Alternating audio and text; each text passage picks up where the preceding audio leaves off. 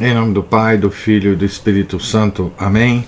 Ave Maria, cheia de graça, o Senhor é convosco. Bendita sois vós entre as mulheres, e bendito é o fruto do vosso ventre, Jesus. Santa Maria, Mãe de Deus, rogai por nós, pecadores, agora e na hora de nossa morte. Amém. São José, rogai por nós. São Felipe Neri, rogai por nós. São João Batista, rogai por nós. Nossa Senhora de Fátima, rogai por nós. Em nome do Pai, do Filho e do Espírito Santo. Amém. Bom dia a todos. Nós estamos aqui na página 357 da biografia de São Pedro Apóstolo, escrita por William Thomas Walsh. Estamos no escrevendo o Concílio de Jerusalém e as suas consequências, né? E, e lemos uh, anteontem, né? Eu vou ler o último, as últimas frases que eu li para dar sequência à leitura aqui. Eu vou voltar à página 356. Os judeus haviam rejeitado a Deus, mas ele não os havia rejeitado. Na sua inescrutável sabedoria, fizera mesmo uso da perda deles para beneficiar os próprios gentios que os denunciavam. Aqui agora vai entrar uma citação de, de Paulo, seguida de outra citação de Paulo. Pergunto ainda: porventura eles tropeçaram para cair de vez? Não, de modo algum. Mas a sua queda, tornando a salvação acessível aos gentios, incitou-os à emulação. Ora, se o seu delito ocasionou a riqueza do mundo e a sua decadência a riqueza dos gentios, quanto mais significará a adesão de todos eles Aqui Romanos, capítulo 11, versículos 11 e 12. Agora, seguindo também Romanos, no mesmo capítulo, versículo 25, 25 a 26. Porque não quero, irmãos, que ignoreis esse mistério, para que não vos gabeis de vossa sabedoria. Esta cegueira de uma parte de Israel só durará até que tenha entrado a totalidade dos gentios, e então todo Israel será salvo tinham sido cortados da. Fecha aspas, né, para a citação de Paulo. Tinham sido cortados da oliveira original, na qual os gentios foram enxertados. Mas Deus podia cortar os gentios e recolocar os judeus se eles voltassem a crer. Agora então, começando a leitura de hoje, né?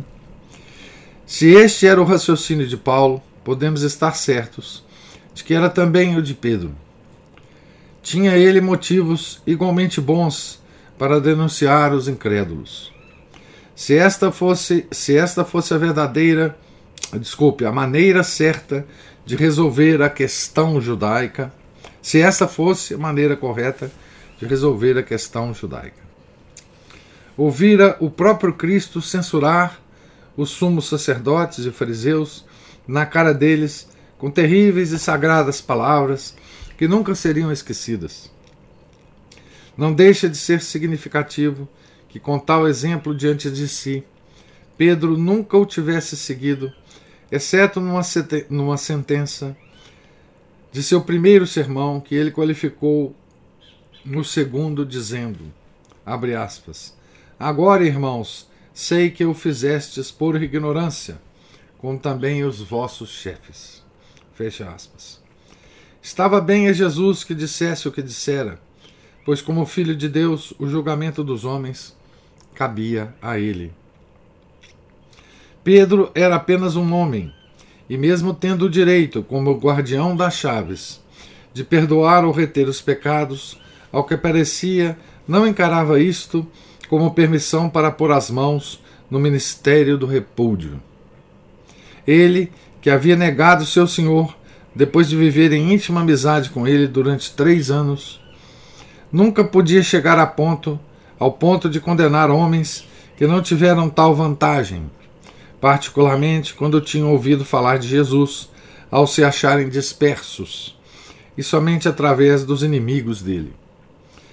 Nem mesmo menciona de fato os judeus em suas duas cartas encíclicas.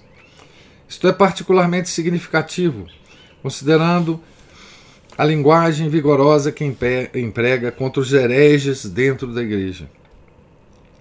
Deve ser mais do que uma coincidência, também, que por 19 séculos os sucessores de Pedro, em número de quase 300, tenham seguido este exemplo com uma constância a que os estudiosos judeus têm prestado generosa homenagem.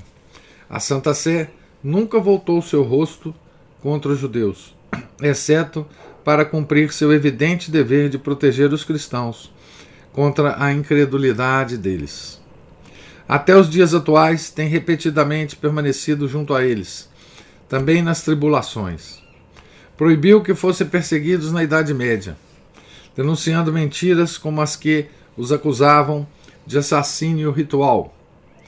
Ou negou serem os causadores da peste negra pelo envenenamento das fontes.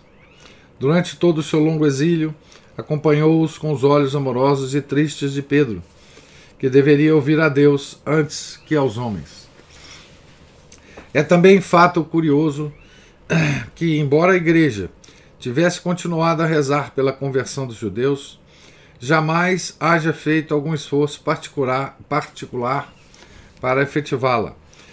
As tentativas locais de devotos católicos, neste sentido, tiveram quase que invariavelmente resultados infelizes, quer para a Igreja, quer para os judeus. Sua expulsão da Espanha, por exemplo, espalhou-os por toda a Europa para ajudar a promover a desastrosa revolta do século XVI. A própria Igreja lembrou-se da sugestão dada pelo Senhor de que eles não seriam convertidos até, abre aspas, a consumação dos séculos, supostamente nos últimos dias. Nenhum homem a não ser Deus lhes removeria as escamas dos olhos, e no seu próprio tempo e à sua própria maneira. São Gregório Magno acreditava que esta seria a missão de Elias quando voltasse à terra. Deste ponto de vista, seria ao mesmo tempo inútil e criminoso tentar forçar a solução, uma solução para o mistério. Santo Agostinho expressou isto muito bem na sua resposta a Fausto, perseguidor dos judeus. Aqui ele cita a obra de Santo Agostinho contra Faustum Manichaeum. Admitia que os judeus pareciam ter sido prefigurados por Caim, vagueando pelo mundo, estigmatizado e amaldiçoado pelo crime de haver matado seu irmão. Mas lembrava a seu adversário que Deus tinha pronunciado uma maldição sete vezes maior contra qualquer um que matasse Caim, ou os judeus. Quando São Bernardo enfrentou uma multidão inclinada a cometer uma chacina contra os judeus, gritou-lhe: abre aspas, sois de vosso pai, o diabo, ireis fazer o trabalho dele. Fecha aspas. Cristãos farisaicos têm procurado colocar nas costas dos judeus errantes todo o fardo da iniquidade humana. Antes, aqueles que melhor conhecem o Cristo dizem, abre aspas, cabe a ele julgar os judeus, tanto quanto sabemos, é que nós, seus amigos, o traímos diariamente. Não há desculpa para nós. Ele morreu pelos nossos pecados. Nós somos os assassinos de Cristo. Fecha aspas. O amor de Pedro por seu povo, mesmo depois que se apartou dele, encontra curiosa confirmação em, suas, em duas opiniões extremas o herege Marcião, outro perseguidor dos judeus, descrito por São Policarpo como, abre aspas, o primogênito de Satanás, fecha aspas, acusou de judaizante. Acusou São Policarpo, né? O Talmud apresenta-o sob a mesma luz, mas obviamente como um elogio. num estranho conto que afirma, com tocante sinceridade, apesar de certos erros fantásticos, que doze homens maus saíram pelo mundo e desencaminharam Israel porque diziam que eram apóstolos do crucificado e arrastaram para o seu lado grande número dos filhos de Israel. Os anciãos de Sião ficaram aflitos e, humilhando-se, confessaram seus pecados uns aos outros, pedindo conselho a Deus. Ao terminarem sua prece, ergueu-se do meio deles um ancião, cujo nome era Simão Simeão Cefas. Fecha aspas. Aprendeu o nome inefável, insertou em sua própria carne e seguiu para a metrópole, do, para a metrópole dos Nazarenos para confessar que era um apóstolo de Cristo. Curou um leproso e ressuscitou mortos. Quando os nazarenos o reconheceram, disse-lhes que Cristo, embora odiasse Israel, queria deixá-lo como testemunha da crucificação e, portanto, ordenara, abre aspas, que não fizesse mal aos judeus, e se um judeu dissesse a um nazareno, ande comigo trinta estádios, que o acompanhasse por uma distância duas vezes maior. E se fizerdes isso, merecereis sentar-vos com ele na sua parte. Fecha aspas. Pedro ficou com os nazarenos comendo apenas o pão da miséria e bebendo a água da aflição, e viveu até numa torre até morrer. Isso aqui é uma história né, do Marcião. Né? Outros escritores rabínicos fazem dele o autor de certos poemas litúrgicos, repetidos durante séculos nas sinagogas, aos sábados e dias de festa. Ainda em outra lenda, ele é um judeu que entrou secretamente numa comunidade cristã apenas para destruí-la em favor de Israel. Aconselhou os cristãos a rejeitar totalmente a lei de Moisés, mas fez isso por pura astúcia, sabendo que a igreja, quando separada de Moisés e da sinagoga, murcharia e morreria. Aqui ele cita essas histórias, essas lendas, a partir de um livro que ele cita aqui na, na, na nota 308. A verdade subjacente a tudo isso é que Pedro não deixou de amar os judeus quando os confiou às mãos de Deus até os últimos dias. Sofria por eles, não, mas não sem esperança. À luz do que agora sabia, encontrava bastante conforto nas páginas do Antigo Testamento, sempre que as consultava uma e outra vez. Abre aspas, Vós planejastes fazer o mal contra mim, disse José, prefigurando Cristo, ao perdoar a seus irmãos. Mas Deus o converteu em bem, a fim de me exaltar, como hoje estáis vendo, para dar vida a um povo numeroso. Citação do Gênesis 50, versículo 20. E havia naquela passagem, no livro do Deuteronômio, onde, depois de todas as suas ameaças e promessas a seu povo, o Senhor Deus dissera a Moisés, aspas. Isso aqui é Deuteronômio 30, versículos de 1 a 8.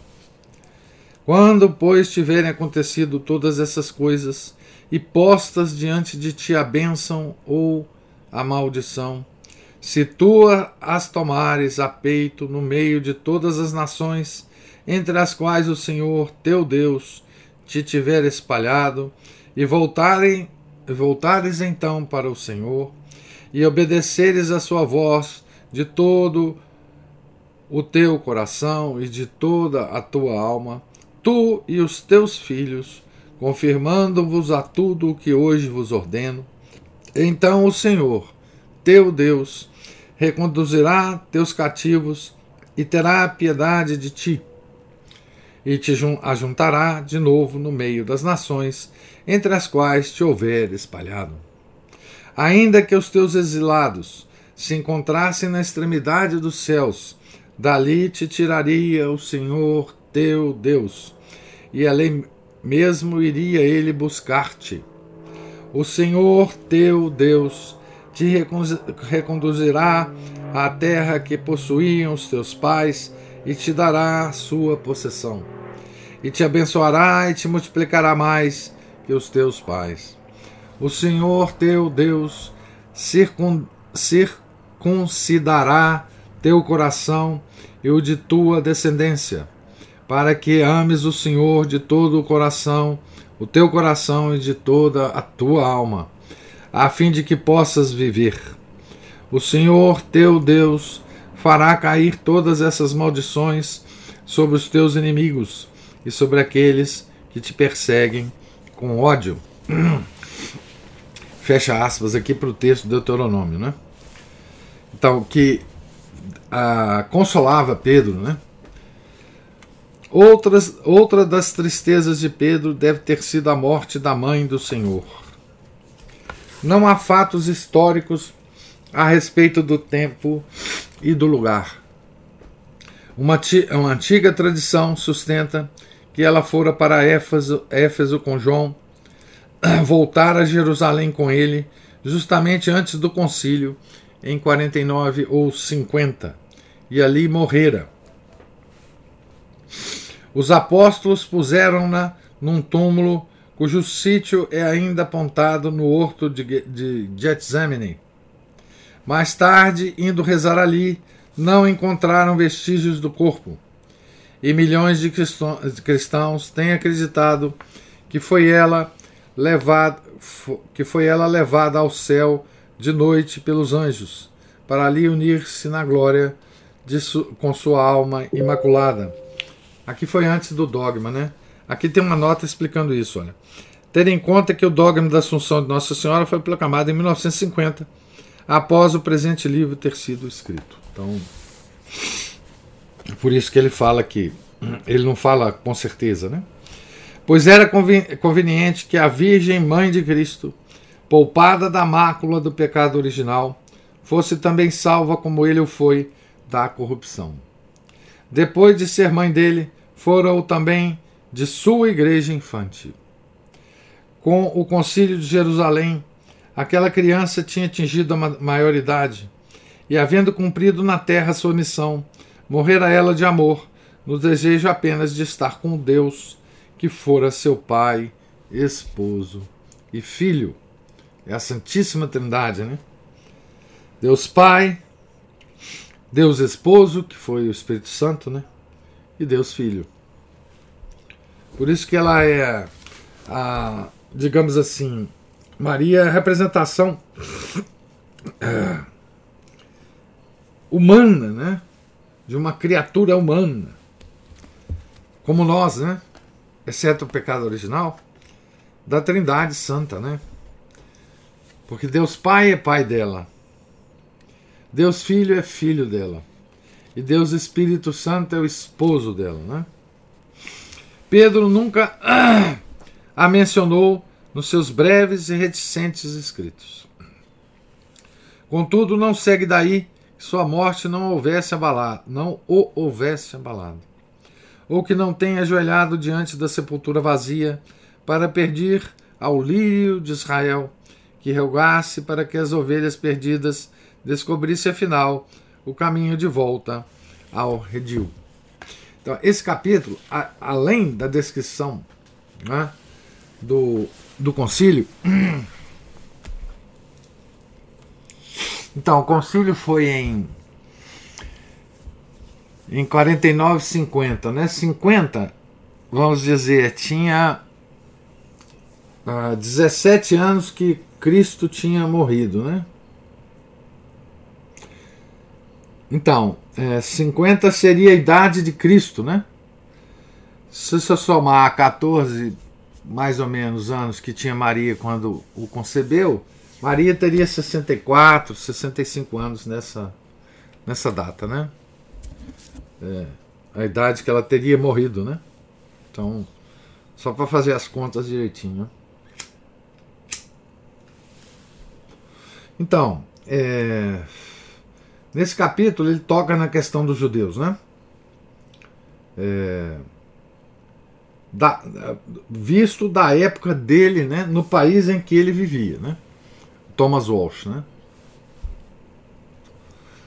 E ele tenta explicar, né, e muito corretamente, a, a posição da igreja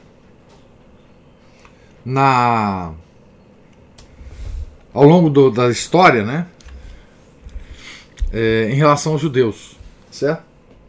É, de fato, ela sempre defendeu os judeus contra os inimigos que queriam matar os judeus, né? Inclusive na Segunda Guerra Mundial. Tá certo? Inclusive na Segunda Guerra Mundial. Né? É... Ah, tanto é assim né, que tentaram criar uma lenda a respeito de Pio XII, né? que ele teria colaborado com Hitler é, na, no extermínio dos judeus. Né? Toda uma, uma lenda que o próprio o próprio originador da lenda, né, a desmentiu. Mas a lenda ainda existe, né? Essas lendas nunca, nunca desaparecem né, da face da Terra. E a posição é muito correta mesmo da igreja, né? É, a igreja distingue muito bem, né? O povo judeu né, do, dos ideólogos judeus, né? Do, dos, dos dos do, daqueles que defendem a Israel como o Messias, né, como a nação messiânica, né? E a esses judeus é que nós nos referimos quando fazemos críticas a eles, né, ao domínio do mundo que eles têm hoje, né? E tudo mais, né? O povo judeu tem, tem que quando a gente faz essa crítica, né, nós temos que, separar bem, né? É, o povo judeu dos intelectuais talmúdicos, talmúdicos dos judeus e principalmente da cabala judaica, né? Então, é, essas observações do Walsh são, são corretas, né? São, são bem reais, inclusive, da posição da igreja em relação aos judeus, né? Então, capítulo 31. Ah, quando finalmente ele voltou a Roma, Pedro, né? Algum tempo depois de 54, devia já estar dando mostras de sua idade, de sua idade entrada em anos, pois contava mais de 70, 60, desculpe. Seu cabelo ia ficando branco, seus olhos penetrantes tornando-se mais azuis, seu rosto triste, sorrindo com facilidade, como o de uma criança. Era uma pessoa que se fazia notar e de quem não era fácil se esquecer. Havia nele um visível desapego da própria pessoa e, ao mesmo tempo, uma personalidade marcante. Desta vez, não foi para o gueto. Não seria bem acolhido ali. A cisão havia sido categórica e definitiva, e desde as desordens de 49 tinham-se os cristãos mudado para outra parte do Trastevere, ou cruzando o rio. Muitos deles tinham se alojado em pequenas casas numa parte um tanto depreciada do Monte Aventino. Ali era mais alto e mais saudável, e as residências separadas ofereciam oportunidade melhor para uma vida familiar, tal como os cristãos e os judeus preferiam. Entre os que ali residiam, de acordo com provas arqueológicas, Contavam-se os, os judeus cristãos Áquila e Priscila, santos né, da igreja, Áquila e Priscila. Prisca também, ela é referida como Prisca, né? Que haviam regressado à cidade depois de haverem arriscado suas vidas para salvar a de Paulo em Éfeso. Sua casa era o centro de uma comunidade que supostamente se reunia para, para a celebração da Eucaristia. Aqui tem uma referência a isso em Romanos 16, versículos de 3 a 5. Foi provavelmente com eles também que Pedro passou a residir durante esta segunda permanência em Roma. Foi naquela modesta casa que ele encontrou a tranquilidade que lhe fora negada nas Insulé, para escrever duas suas epístolas e governar a Igreja Universal. Você veja que bênção né, que teve, que tiveram né, Áquila e Priscila, né? De serem é, de acolherem, né? Tanto Pedro quanto Paulo, né? de terem salvado Paulo, né? E de terem convivido com Pedro, né? Esse casal realmente é, é um casal agraciado, né? E veja que foi da casa deles, da casa deles, que Pedro, então, nessa última fase da vida, governou a Igreja Universal. Então, a casa de Áquila e Priscila foi o que viria a ser o Vaticano depois, né? Ah, o lugar de onde os sucessores de Pedro governaram a Igreja Universal, né? Coisa incrível, né? É, esse casal, né? Outras tradições o associam, mais ou menos vagamente, com alguns dos gentios convertidos que se iam tornando agora bastante numerosos. Os escravos que ele batizara no gueto haviam convertido seus senhores e o processo continuava. O passo seguinte seria que os senhores, talvez no próprio leito de morte, libertassem seus escravos. Por volta do quarto século, Santa Melânia e muitos outros estariam dando liberdade a milhares deles, antes de venderem suas terras e distribuir os produtos das vendas entre os pobres.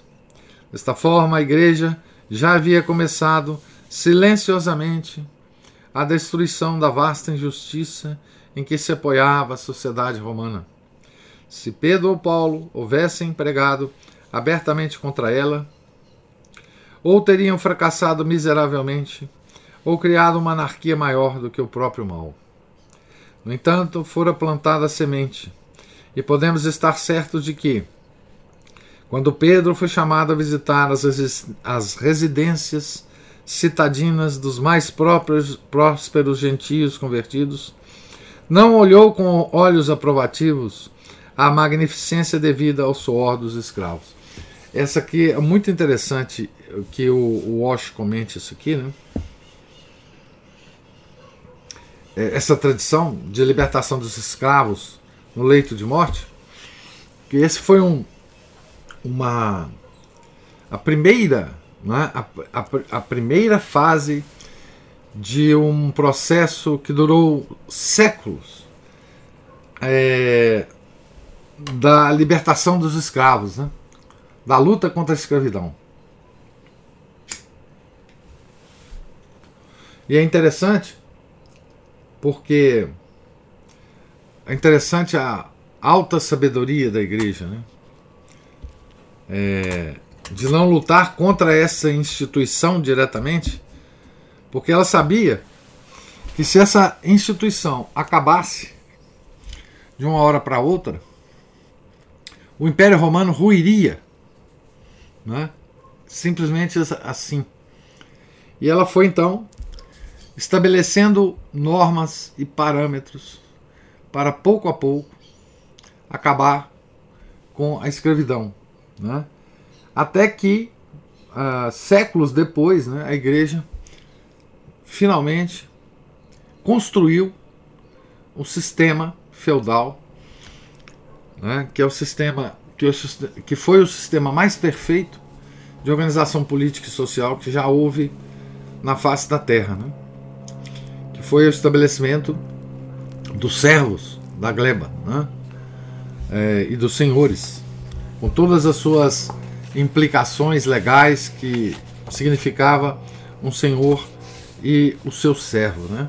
As, as responsabilidades mútuas entre o servo e o senhor, a, a, a gleba sendo propriedade do senhor, mas de uso do servo e dos seus descendentes para sempre, né? para sempre o servo não podia ser nunca tirado de sua gleba, né? e podia criar os seus filhos. O Senhor tinha que proteger o seu servo, né? e o servo tinha a obrigação de defender o seu senhor, né? Então, é, essa, é, é, isso aconteceu muitos séculos depois, né? Mas essas foram as primeiras tentativas de lutar contra a escravidão sem destruir o sistema político e social que estava é, suportado por esse trabalho escravo. Né? Conta uma tradição que ele ofereceu o santo sacrifício, Pedro, né? na casa do senador, na, do, na casa do senador Pudêncio.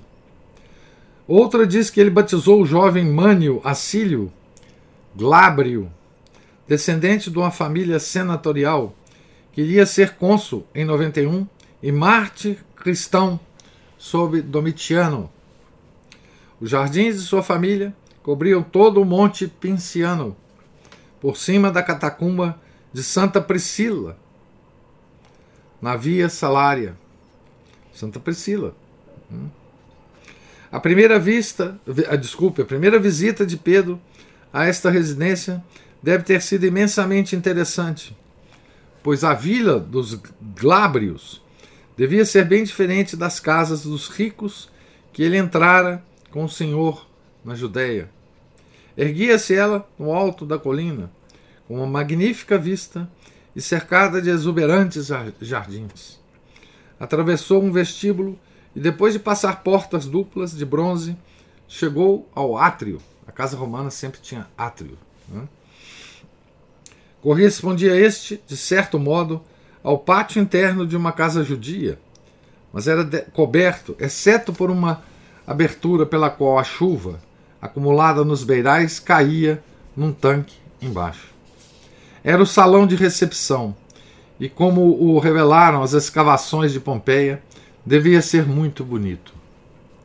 O chão era um, é um intricado mosaico de belo mármore, conservado imaculado graças ao uso frequente de vassouras de penas.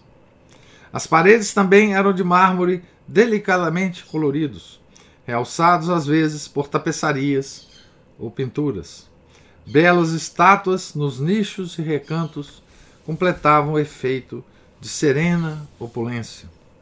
Através de janelas de vidro, na extremidade do átrio, avistava-se um jardim externo, onde a família frequentemente se reunia e geralmente jantava nos dias quentes de verão. A casa inteira correspondia à elegância que Pedro notara no átrio. As janelas de vidro, as cadeiras de compridos encostos inclinados, apreciada pelas mulheres, as confortáveis poltronas utilizadas para leitura ou escrita, os móveis de bronze, as lâmpadas de azeite das mais curiosas formas, os belos espelhos, até mesmo os potes de cobre e os jarros da cozinha, com suas graciosas formas e desenhos originais, chamavam atenção para a perfeição com que os romanos faziam tudo. Isso é uma casa romana de um rico, né?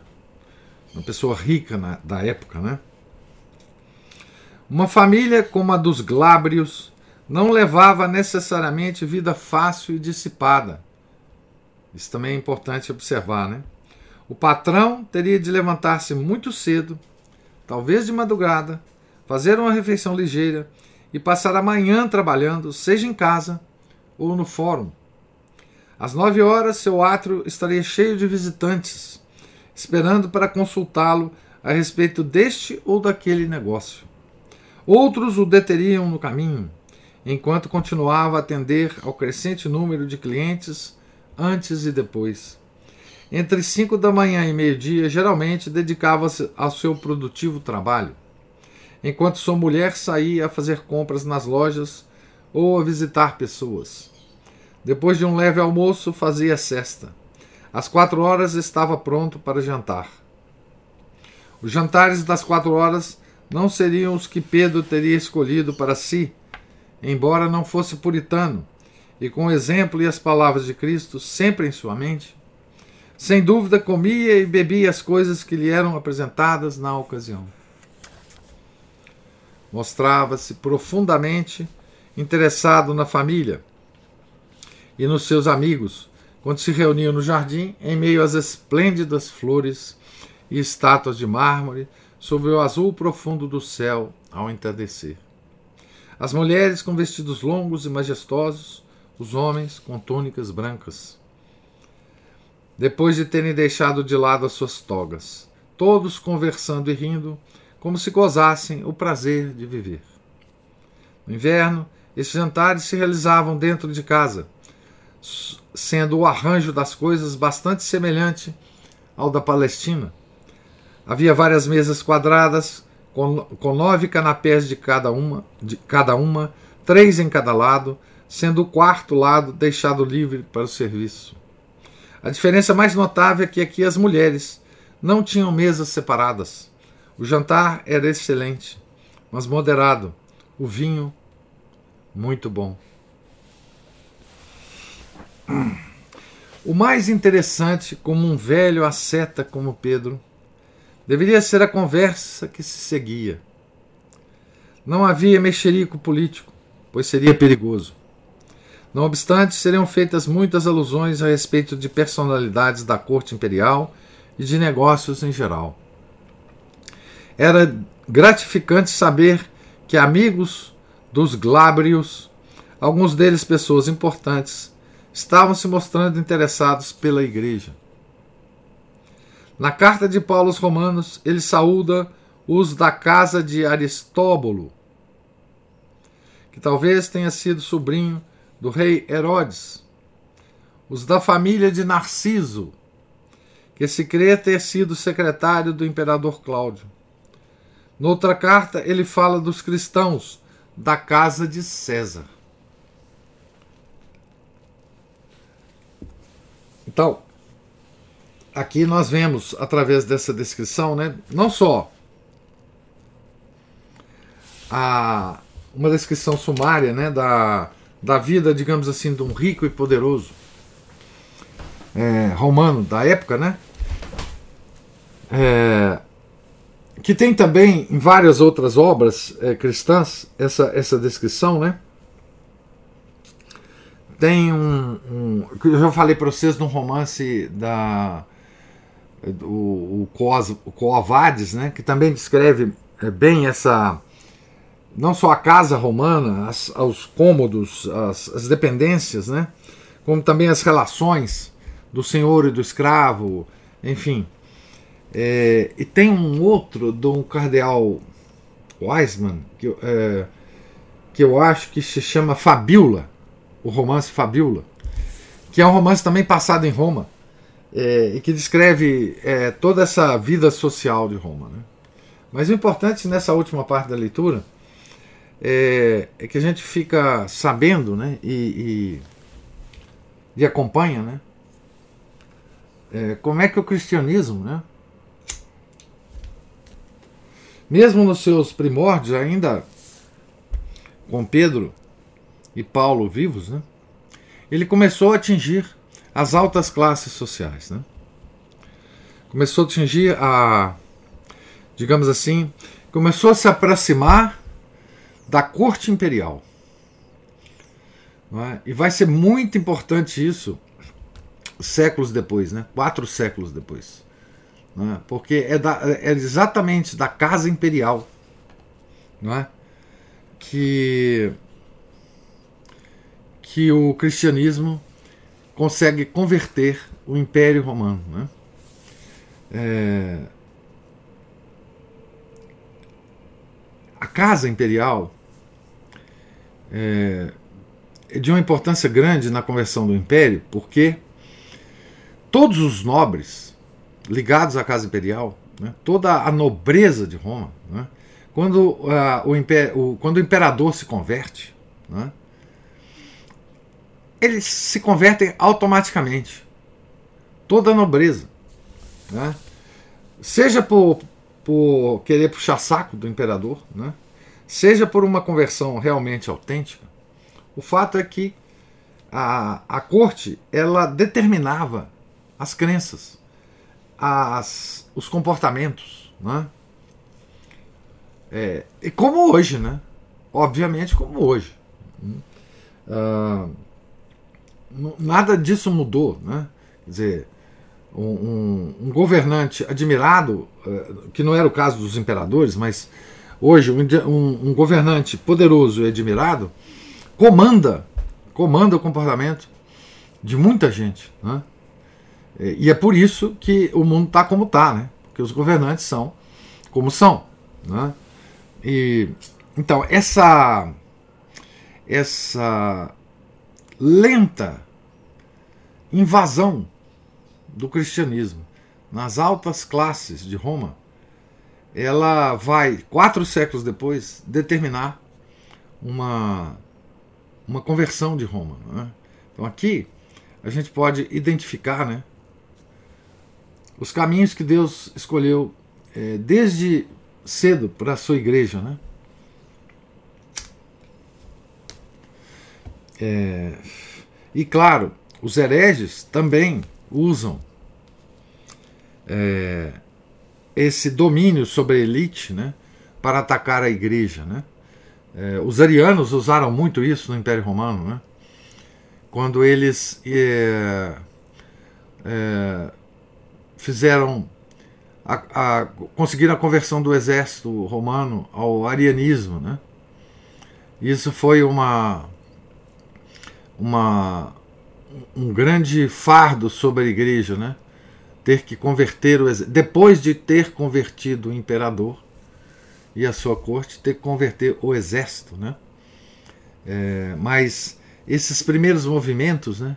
As referências nas cartas de Paulo, as tradições que ligam Pedro também a algumas famílias romanas, mostra bem como que o cristianismo é, não só é, crescia nas classes baixas é, de Roma, né? como também nas classes altas. É, muito lentamente, claro. Né? E essas classes, é, elas, como vivem em, em numa uma vida, é, de certa forma, é, com muito luxo, com muitas coisas, elas sempre variam os humores né, em relação à igreja. É, mesmo depois da conversão do império, né, é, nós tivemos imperadores que perseguiam a igreja ainda, né, mas, mas faz parte da história da igreja esse, esse caminho na conversão de todo mundo, né, dos escravos, das classes baixas, das classes médias e da classe alta, em todos os lugares que elas, que elas, que elas estejam. Né? E isso foi muito importante na história da igreja, porque ela começou a ter experiência nesse, nessa metodologia de conversão. E depois da queda do Império Romano, ela converteu os bárbaros, né? que dominavam as, as regiões da Europa. Né? E, também lentamente, mas também com toda a sua experiência já provada em séculos é, em Roma. Né? Então eu termino aqui a, a, leitura na página, no último parágrafo da página 366 e pergunto a vocês se você tem alguma observação, alguma comentário a fazer.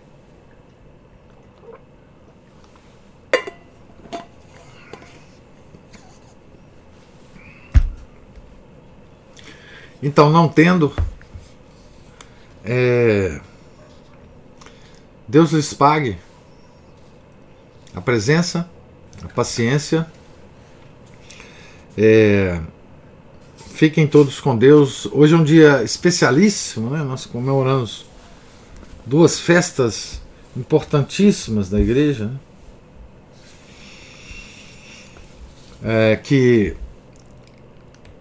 calharam de cair no mesmo dia, né? Sagrado Coração, festa do Sagrado Coração e de São João Batista, o precursor. Tenham todos um santo dia de festa, um santo final de semana. E na segunda nós voltaremos aqui na página 366. Nós estamos há três ou quatro dias, talvez, é, de terminarmos o livro. Tá certo? Fiquem todos com Deus. Em nome do Pai, do Filho e do Espírito Santo. Amém. Ave Maria, cheia de graça, o Senhor é convosco. Bendita sois vós entre as mulheres, e bendito é o fruto do vosso ventre, Jesus.